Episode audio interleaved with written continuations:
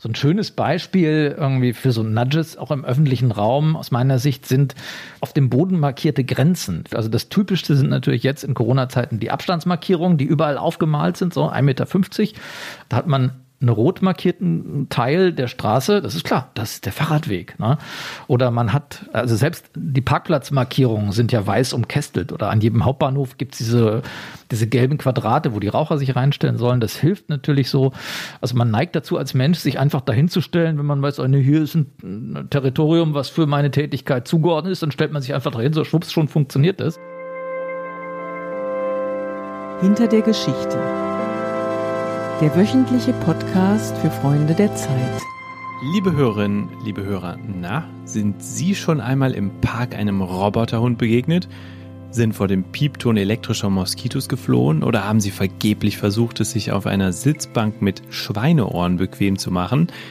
Wenn ja, dann leben Sie womöglich in einer größeren Stadt, denn all diese schlauen Erfindungen sind Teil der modernen Stadtfauna und dienen dazu, Sie zu einem bestimmten Verhalten zu bewegen ob sie es merken und wollen oder nicht. Experten nennen solche Dinge funktionelles Stadtdesign oder auch Defensive Architecture. Die Zeit nimmt sie in ihrer Titelgeschichte in dieser Woche mit auf eine Expedition durch die erzieherische Stadt und spürt der Frage nach, ob diese vielen kleinen Tricks der Stadtplaner am Ende auch helfen könnten, die Corona-Pandemie einzudämmen. Der Stadtführer ist Markus Rohwetter und der ist Wirtschaftsredakteur in der Zeit. Genau wie ich übrigens. Mein Name ist Jens Tönnesmann. Ich bin mehr oder minder der Büronachbar von Markus und ich begrüße ihn jetzt hier in unserem Podcast. Hallo, lieber Markus. Hallo Jens. Wir sitzen hier in deinem Büro im Helmut Schmidt Haus, schauen runter auf Hamburg und wenn du hier zur Arbeit kommst, dann brauchst du ungefähr 45 Minuten für deinen Arbeitsweg. Wo auf diesem Weg hat Hamburg heute versucht, dich zu erziehen? Die Erziehungsmethoden, die Hamburg mir äh, versucht nahezubringen, die sind natürlich überall zu sehen, erstmal im Stadtbild. Das ganz Offensichtliche sind die ganzen Schilder und Ermahnungen. Die Durchsagen in der U-Bahn, dass man doch bitte eine Maske tragen möchte, die auch die Nase bedeckt. Dann die ganzen Schilder und Markierungen, die zum Abstandshalten einladen. Dann natürlich aber auch äh, die kleinen Aufsteller mit dem Desinfektionsmittel hier am Eingang zum Pressehaus, wo man einfach vorbeigeht, auch angehalten ist, sich einfach mal die Hände zu desinfizieren. Solche Sachen, die kennen wir von überall. Und gerade jetzt in der Corona-Pandemie sind sie, glaube ich, auch sehr augenfällig. Sonst normalerweise und auch vor der Pandemie war das anders. Da lief das eher mit anderen Themen auch eher unterschwellig. Ja, du sagst es, diese Ideen und Maßnahmen gab es auch schon vor der Corona-Pandemie. Verrat uns doch mal, wo warst du für deine Recherche unterwegs und was hast du wo in welcher Stadt beobachtet?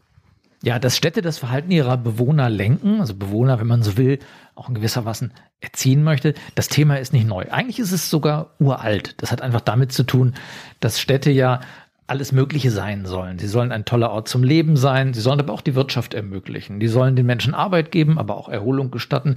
Hier und da den Konsum befördern, aber auch einfach nur Lebensqualität bieten und viele Sachen mehr. Also Städte sollen alles sein und vieles bieten, können aber nicht alles zu gleicher Zeit und alles an jedem Ort ermöglichen, weil zum Beispiel Bedürfnis nach Party dem Bedürfnis nach Ruhe einfach entgegensteht. So, das war so ein bisschen die Grundannahme und über viele, viele Jahrzehnte und teilweise Jahrhunderte hinweg haben Städte schon Erfahrung damit, wie sie ihre Bewohner zu einem bestimmten Verhalten erziehen. Und ich habe mich in ganz Deutschland während des Frühsommers und des Sommers, als Corona nicht so relevant war und die Zahlen ein bisschen runtergingen, in mehreren deutschen Städten umgeschaut, was es da so gibt und auch international mal geschaut, was es da so gibt. Ja, und wenn man dann anfängt, mal so ein bisschen genauer hinzugucken und sich auch mit Leuten trifft, die einem sagen, worauf man achten muss, dann entdeckt man eine ganze Menge. So zum Beispiel, schönes Beispiel, was man in jeder Stadt finden kann, wenn man sich mal Bänke anschaut, wie sie heutzutage designt werden. Die Bänke waren früher in der Regel so lang und flach, man hätte sich auch hinlegen können. Und viele, gerade Wohnungslose, haben das immer mal gemacht. Auch die Bilder kennt man ja und das war vielen Stadtvätern offenbar ein Dorn im Auge. Die neuen Bänke, die man gerade an Verkehrshaltestellen irgendwie sieht, die haben alle so einen Bügel in der Mitte. Naja, angeblich, damit man Senioren da, damit die sich abstützen können und äh, besser aufstehen können. Aber dient natürlich auch dazu, dass man sich nicht so gut hinlegen kann. Also es ist auch eine kleine, wir sagen, Erziehungs- oder auch Vergrämungsmaßnahme, die bestimmte Menschen, die man an einem bestimmten Ort nicht haben will, halt einfach dazu bringt, woanders hinzugehen, indem man ihm das Dasein einfach unbequem macht. Solche Sachen gibt es ganz, ganz viele. Jede Stadt hat Beispiele davon. Nicht jede hat alles, aber fast alle haben irgendwas. Wenn man das so hört, dann hat man den Eindruck, dass das doch sehr viele kleine Maßnahmen sind, die die Städte da ergreifen und nicht so eine ganz große Strategie dahinter steht. Ist das so oder gibt es tatsächlich auch Stadtplaner, die sich ganz gezielt überlegen, was sie tun, um Menschen zu einem bestimmten Verhalten zu bringen?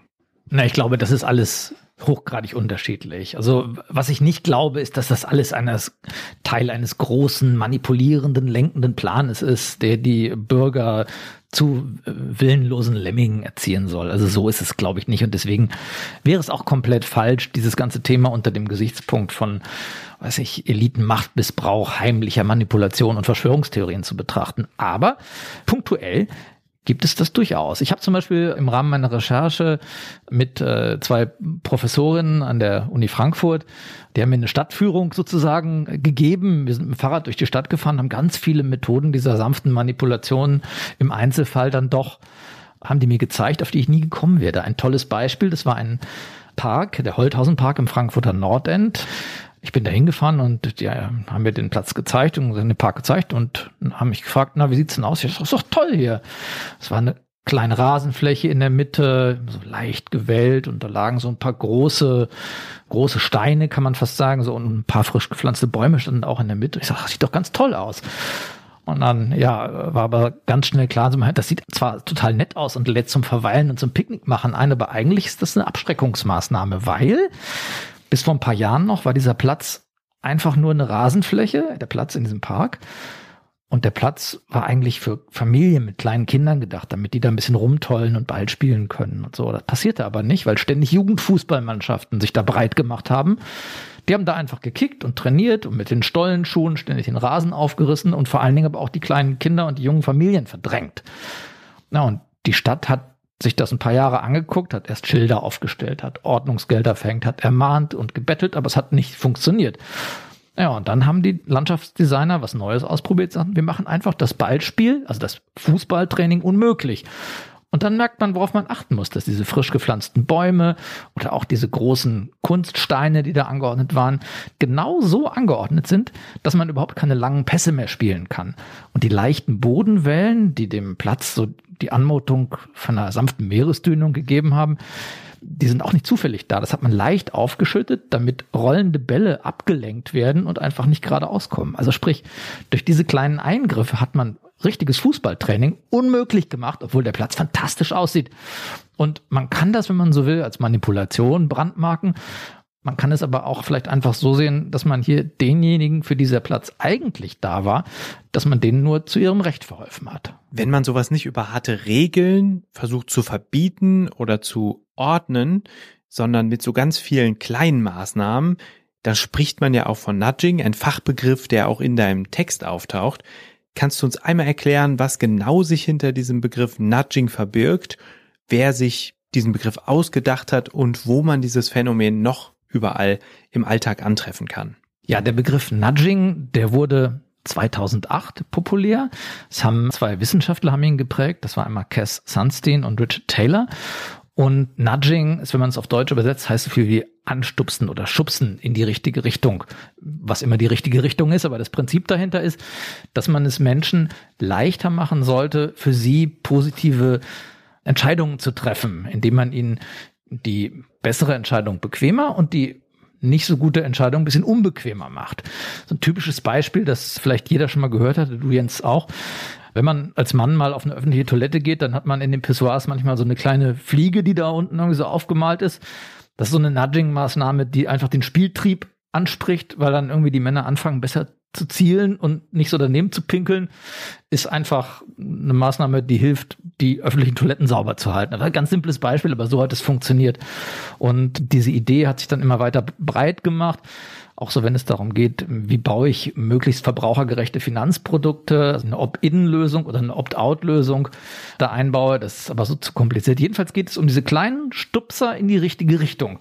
Und die lassen sich natürlich auch dazu verwenden, um Menschen zu einem bestimmten Verhalten zu animieren. Im urbanen Raum geht es zum Beispiel um, sei nicht laut da, wo du leise sein sollst, benimm dich hier anständig, tu hier jenes und lass dort dieses. Lässt sich natürlich auch im Corona-Zusammenhang sehr gut auch noch einsetzen hier und da. Dazu kommen wir vielleicht gleich noch. Ja, und das war die Idee des Nudgings, die einfach weitergedacht wurde und sich inzwischen überall hier und da niederschlägt. Mir fällt da das Beispiel meiner Spülmaschine ein. Wenn ich die anschalte, dann ist die automatisch immer voreingestellt auf das Öko-Spülprogramm.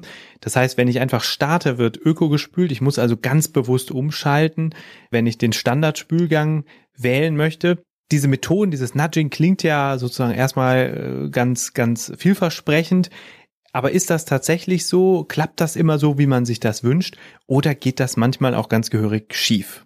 Nein, das geht manchmal fürchterlich schief auch, weil auch, ich meine, Menschen lassen auch nicht alles mit sich machen. Also wenn sie merken, dass sie in irgendeine bestimmte Richtung geschubst werden sollen, dann tun sie das teilweise gerade deswegen nicht. Und dann erreicht man möglicherweise so das Gegenteil dessen, was man erreichen will. So ein schönes Beispiel irgendwie für ja, für so Nudges auch im öffentlichen Raum aus meiner Sicht sind auf dem Boden markierte Grenzen. Findet man in, in jeder Stadt ganz viel, wenn man nur auf den Boden guckt. Also das Typischste sind natürlich jetzt in Corona-Zeiten die Abstandsmarkierungen, die überall aufgemalt sind, so 1,50 Meter. Aber eigentlich gibt's davon in jeder Stadt total viele. Man muss nur mal auf die Straße gucken. Da hat man einen rot markierten Teil der Straße, das ist klar, das ist der Fahrradweg. Ne? Oder man hat, also selbst die Parkplatzmarkierungen sind ja weiß umkästelt oder an jedem Hauptbahnhof gibt's diese, diese gelben Quadrate, wo die Raucher sich reinstellen sollen. Das hilft natürlich so. Also man neigt dazu als Mensch, sich einfach dahinzustellen, wenn man weiß, oh, nee, hier ist ein Territorium, was für meine Tätigkeit zugeordnet ist, dann stellt man sich einfach dahin, so schwupps, schon funktioniert es. Aber wenn man erstmal dahinter kommt, dass das eigentlich dass man hierher eigentlich sozusagen gelenkt werden soll, dann regt sich eben so der Widerstand. Also das erklärt man dann auch, dass dann der fette SUV-Parker, der parkt dann eben auf dem Radweg und zwar einfach nur, weil er es kann, weil er groß genug ist und einfach drauffahren kann, solange der nicht baulich getrennt ist. Ne? Und solche Sachen. Oder der, der Raucher, der sagt dann, nee, ich gehe jetzt nicht in diese Ecke, ich will jetzt meine Zigarette einfach hier zu mir nehmen. Oder was auch ein sehr schönes Beispiel ist, kennt man ja vielleicht so von Grünanlagen. Jeder Parkdesigner die überlegen natürlich, wie führen sie die Wege durch einen Park, damit sie möglichst schön laufen und so weiter. Aber es gibt auch immer diese kleinen Trampelpfade. Also typischerweise, wenn man von einem Punkt zum anderen kommen möchte, nimmt man den kürzesten Weg und dann läuft man eben über die Rasenfläche. Kann man fast überall sehen, diese kleinen Trampelpfade, wo die Leute sich eben nicht an die vorgegebenen Wegführungen halten, dem man ja eigentlich folgen soll, sondern ihren eigenen Weg irgendwie so gehen. Und das ist so ein, wenn man so will, ein stilles irgendwo auch ganz sympathisches Mahnmal gegen diesen Erziehungsanspruch, den die Stadtplaner und Landschaftsarchitekten halt manchmal auch verfolgen. Also es geht halt auch schief, muss man schon sagen. Jetzt leben wir gerade in einer Pandemie und dieses Nudging hat nochmal eine ganz besondere Bedeutung bekommen, weil man darüber vielleicht die Menschen dazu bewegen kann, sich auf eine bestimmte Weise zu verhalten, andere zu schützen und zu helfen, das Virus aufzuhalten. Was würdest du sagen? Was unternehmen die Städte da schon? Wirkt das und was ist da noch denkbar? Ja, ich glaube ganz klar, das kann nicht die alleinige Lösung sein, um diese Pandemie zu besiegen. Es müssen gar ganz, ganz viele Maßnahmen zusammenkommen. Und was man ja auch sieht, die allermeisten Menschen, gerade auch in Deutschland, sind ja mit den Maßnahmen, die sie selber anwenden, also Maske tragen, Abstand halten, Hände waschen, ja auch sehr einverstanden, befolgen das, aber eben auch nicht alle und eben auch nicht immer. Manche sind einfach rücksichtslos. Diese Partymeldungen, die wir die ganzen Monate immer wieder hatten und auch jetzt immer noch haben, die gibt es ja nach wie vor. Also Nudging, diese sanften Erziehungsmaßnahmen können im Corona-Zusammenhang sicherlich einen Teil beisteuern. Man sollte sie auch nicht überbewerten. Was zum Beispiel funktioniert und gemacht wird, also klar, diese Abstandsmarkierungen in den Supermärkten, äh, teilweise auch auf ganzen Straßen und was ich vor den Geldautomaten und wo es die überall gibt, die zählen sicherlich dazu, dass man einfach sich automatisch schon dahin stellt und so diesen Abstand wahrt. Das ist, glaube ich, das Augenfälligste. Was zum Thema Maske sagen, äh, zu sagen ist, das ist vielleicht auch ein ganz, ganz nettes Beispiel. Diese Maske hat ja auch eine Doppelfunktion, weil man sie ja sichtbar trägt. Na, also ist ja im Stadtbild sieht man jetzt viele Masken. Das war vor einem Jahr einfach undenkbar. Man hat sich da irgendwie direkt angeguckt, wenn mal einer mit einer Maske lief. So, was tun diese Masken? Sie haben eine Doppelfunktion. Ähm, einerseits schützen sie natürlich vor diesen Virus-Aerosolen, die so in der Luft wabern. Das ist die eine Seite und die andere Seite ist aber die, naja, gleichzeitig sind sie eine permanente Erinnerung an jeden, dass es diese Gefahr gibt, die selbst ja eigentlich unsichtbar ist. Das Virus können wir ja nicht sehen, aber die Maske ist sozusagen ein Warnschild, was dir immer wieder dich dran erinnert, pass auf, pass auf, pass auf, oh schon wieder, pass auf, pass auf. Also die Dauerermahnung ist so präsent. Das wäre ein anderer Punkt. Und was, ja, was das Händewaschen angeht, da gibt's so ein, ein schönes Experiment, das hatte gar nichts mit Corona zu tun, das ist schon ein bisschen älter. Ich glaube zwölf Jahre. Ähm, ist in Großbritannien mal ein, äh, ein Experiment zum Händewaschen durchgeführt worden, weil aber Händewaschen, also war auch schon damals klar, das ist ein Krankheitsüberträger und das ist ein echtes Problem. Das müssen wir irgendwie, wie kriegen wir die Leute dazu, dass sie mehr die Hände mit Seife waschen? Ja, und dann war schon klar, Umfragen dazu bringen gar nichts, weil die meisten Leute lügen und übertreiben und sagen ständig, ja, ja, ich wasche mir die Hände mit Seife, aber jeder von uns kennt irgendwie, dass die Kollegen im Waschraum oder sonst wo, die, die dann einfach mal so rausflitzen, das eben nicht tun.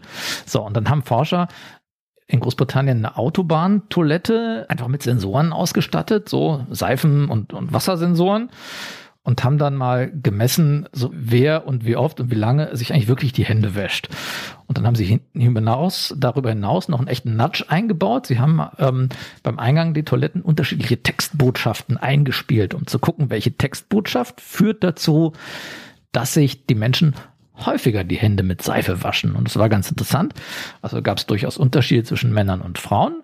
Bei den Frauen war es so, die haben am, am ehesten auf objektive, sachliche Informationen reagiert. So nach dem Motto, Wasser tötet keine Keime, aber Seife tut das. Dann stieg die Benutzung von Seife bei den Frauen. Und, und die Männer haben total angesprochen auf so Ekelbotschaften. Also wenn man vom Klug kam, dann war die Botschaft zum Beispiel, Seife ist runter oder ist es später. Ne? Und dann haben die Männer dann schon häufiger mal ihre Hände gewaschen. Was bei beiden Geschlechtern aber gleichermaßen funktioniert hat, war einfach soziale Kontrolle. Und das ist das verbindende Element aller dieser Maßnahmen, egal in welchem Zusammenhang. Das war einfach so der Hinweis, hat die Person neben Ihnen gerade Seife benutzt?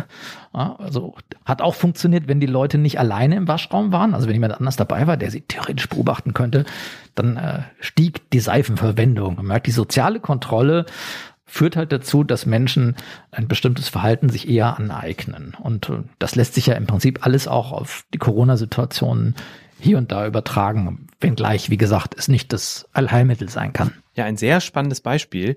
Zum Thema Händewaschen habe ich neulich gehört, dass es Kindergärtnerinnen gibt, die Kindern einen Stempel auf die Hand malen, wenn die morgens in die Kita kommen und sagen, wenn du heute Nachmittag nach Hause gehst, dann muss dieser Stempel verschwunden sein. Das heißt, man hat einen kleinen Nudge eingeführt, der die Kinder ja dazu bringen soll, sich oft die Hände zu waschen. Also vielleicht auch das eine kleine Methode, um das zu befördern. Aber jetzt mal eine ganz andere Frage, Markus. Wenn du jetzt dich so lange mit diesem Thema beschäftigt hast und durch die Städte gelaufen bist, Hast du jetzt bestimmte Sensoren entwickelt, um dieses Nudging wahrzunehmen? Siehst du jetzt überall, wie die Stadt versucht, dich in eine bestimmte, dein Verhalten in eine bestimmte Richtung zu bewegen? Das ist definitiv so. Also ich muss sagen, seit ich mit dieser Recherche angefangen habe, ich gehe mit anderen Augen durch die Stadt. Diese ganzen Gespräche, auch mit Architekten und, und Stadtdesignern, die waren für mich sehr, sehr augenöffnend, weil auf einmal sieht man diese Dinge überall. Warum sind Sitzgelegenheiten so angeordnet, wie sie angeordnet sind? Was sollen sie? Warum sind zum Beispiel Sitzbänke auf einer Einkaufsstraße wie der Frankfurter Zeil, also wirklich so angeordnet, dass man, wenn man darauf sitzt, mit anderen gar nicht kommunizieren kann. Und warum sind sie so, so dermaßen unbequem? Ich sage, naja, klar, die Zeil als Einkaufsstraße ist nicht zum Ausruhen gedacht. Man soll sich zwar hinsetzen, wenn es ganz schlimm ist, aber man soll auch schnell wieder aufstehen und was einkaufen. Und wenn ich dann denke, da habe ich dann da gesessen und auf die Bürotürme der Frankfurter Banken geschaut, denke ich, naja, da ist an jedem dieser Schreibtische steht da ein super orthopädisch durchdesignter, teurer Bürostuhl mit Rückenmassagefunktion und was alles gibt. Also das krasse Gegenteil, diese Sitzgelegenheit, auf der ich da an der Zeil gerade bin. Und dann merkt man natürlich auch, dass eigentlich jede dieser Design- und, und Möblierungsentscheidungen auch eine Botschaft vermittelt. Also die, die Botschaft des Banker-Bürostuhls ist, bleib sitzen und arbeite noch ein bisschen. Und die Botschaft der Zeilsitzbänke ist, also steh auf und geh einkaufen. Ne? Und sowas sieht man ganz, ganz viel. Also auch so schönes Beispiel sind auch, die gibt's an öffentlichen also Treppenwangen oder manchmal auch an, an langgezogenen Parkbänken, also über so, so langen, glatten Flächen, wo normalerweise in guten Zeiten so gerne mal so Skateboarder so drüber lang gleiten. Ne? Und um das zu verhindern, macht man so gerne so kleine Metallnoppen daran. Die sind ganz unauffällig, aber die blockieren dieses da lang gleiten Schweineohren heißen die, Pig Ears. Und ja, das sieht man dann irgendwie dann auch hier und da überall. Oder man wundert sich einfach, was die Städte sich alles einfallen lassen, um Wohnungslose irgendwie zu vertreiben. Also das kann man wirklich sehr kritisch diskutieren, klar, weil äh, ob die Ursachen nicht einfach andere sind als, aber na gut, egal. Jedenfalls so, so Metallnoppen am Boden oder so komische Steinbeete, wo man dann so angeblich so nur, nur zu Dekorationszwecken irgendwelche Steine dahingelegt hat, die in Wahrheit eigentlich so verhindern sollen, dass jemand irgendwo ein Nachtlager aufschlägt. Das erinnert mich manchmal schon an diese, an diese Spikes, die man so zur Taubenvergrämung einsetzt. Kennst du vielleicht auch, Jens, irgendwie so, damit man Tauben da nicht sitzt, hat man auf den Dächern manchmal diese Spikes, damit die da nicht landen können. Also eigentlich ist das, was man da auch so sehen kann, eine Variante, die man so auf Menschen anwendet. Und da wird's dann schon auch echt fies. In Hamburg sind ja auch die Mülleimer knallrot und haben sehr lustige Sprüche. Vielleicht auch ein kleiner Nudge, damit man da was reinwirft und es nicht irgendwo anders hinwirft. Mir fällt beim Thema Nudging auch immer ein, dass es hier im Helmut Schmidt Haus vor Corona morgens immer große Schüsseln mit Rohkost gab, also Möhren, Radieschen, Gurken. Und wenn man früh genug da war, dann hat man davon auch noch kostenlos was abbekommen. Also auch ein kleiner Nudge, um pünktlich oder früh im Haus zu sein. Hast du vielleicht, Markus, jetzt am Schluss noch ein paar Tipps für unsere Hörerinnen und Hörer, wie man ja andere Menschen in eine bestimmte Richtung natschen kann, seinen Nachbarn zum Beispiel oder seinen Chef? Das ist eine gute Methode. Also es gibt ja durchaus so, er ist vielleicht nicht wirklich ein Nudge, aber also es gibt so in der, äh, in Verkaufs- und, und Marketing-Taktik äh, gibt es durchaus auch wissenschaftlich belegt ein paar Methoden, irgendwie so, die funktionieren. Also wenn ich von jemandem was haben will, dann, also äh, zum Beispiel mein Chef, also ich will jetzt zu einem bestimmten Tag irgendwie Urlaub haben, ne? blöde Sache. Also Gehaltserhöhung würde ich vielleicht ein bisschen anders, aber so mit so die kleinen Sachen. Ne? Dann ist es immer ganz gut, wenn man was haben will, einem vorher jemandem einen kleinen Gefallen zu tun, also, also unaufgefordert. Also sei nett zu einem, dann sorgt das sogenannte Reziprozitätsprinzip dafür, dass so ein psychologischer Drang entsteht, sich zu revanchieren kennt man ja auch. Wenn man einem was Nettes getan wird, neigt man dazu, was Nettes zurückzutun. Also Supermärkte nutzen das übrigens ja auch. Also früher zumindest vor Corona, wenn es da so diese gratis Käsehappen gab, dann hat man erst irgendwie Käsehäppchen probiert und dann ja, möchten sie eins kaufen, da sagt man dann auch nicht nein, sondern greift dann eben doch zu. Also es ist dieselbe Methode. Das könnte man natürlich auch jetzt ähm, mal anwenden, um bei seinem Chef einen Tag Urlaub rauszuschlagen, den man vorher halt gerade irgendwie ihm bei einer blöden Situation so ein bisschen aus der Patsche hilft. Aber also ich, ich glaube, also natürlich sind diese gegenseitigen Manipulations- und Erziehungsspielchen, das klingt immer so ganz nett, aber am besten ist es einfach offen, ehrlich und nett zueinander zu sein, denn dann fährt man auf lange Sicht auch doch irgendwie am besten. Ja, lieber Markus, vielen Dank für diese spannenden Einsichten.